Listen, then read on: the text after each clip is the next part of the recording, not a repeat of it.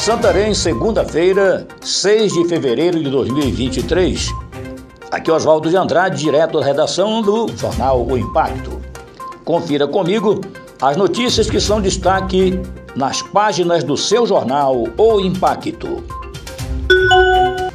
PM intercepta carro com dupla transportando droga e cheques no valor de 10 mil reais cada.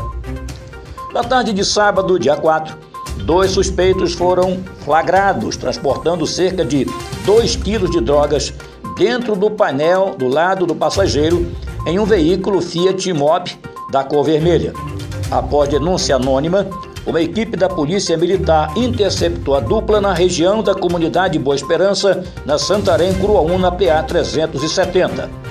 Os suspeitos foram levados à 16ª Seccional de Polícia Civil onde foram autuados em flagrante por tráfico e associação ao tráfico.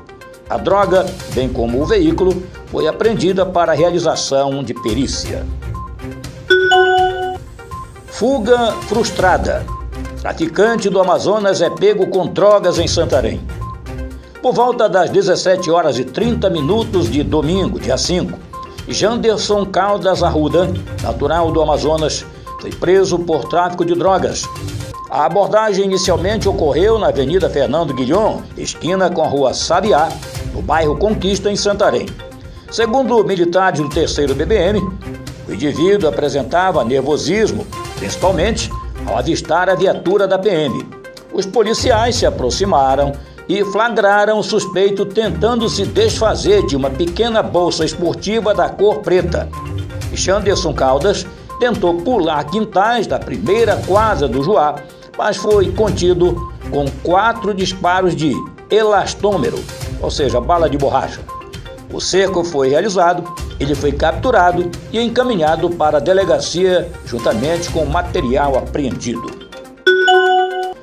Vendedor de picolés é encontrado morto dentro de construção em Tucuruí.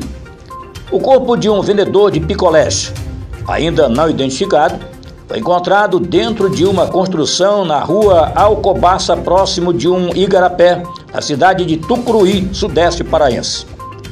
Um morador da área foi quem avistou o cadáver na manhã deste domingo, dia 5, e acionou as autoridades policiais. Não se sabe exatamente quando o crime ocorreu. Nenhum suspeito foi preso.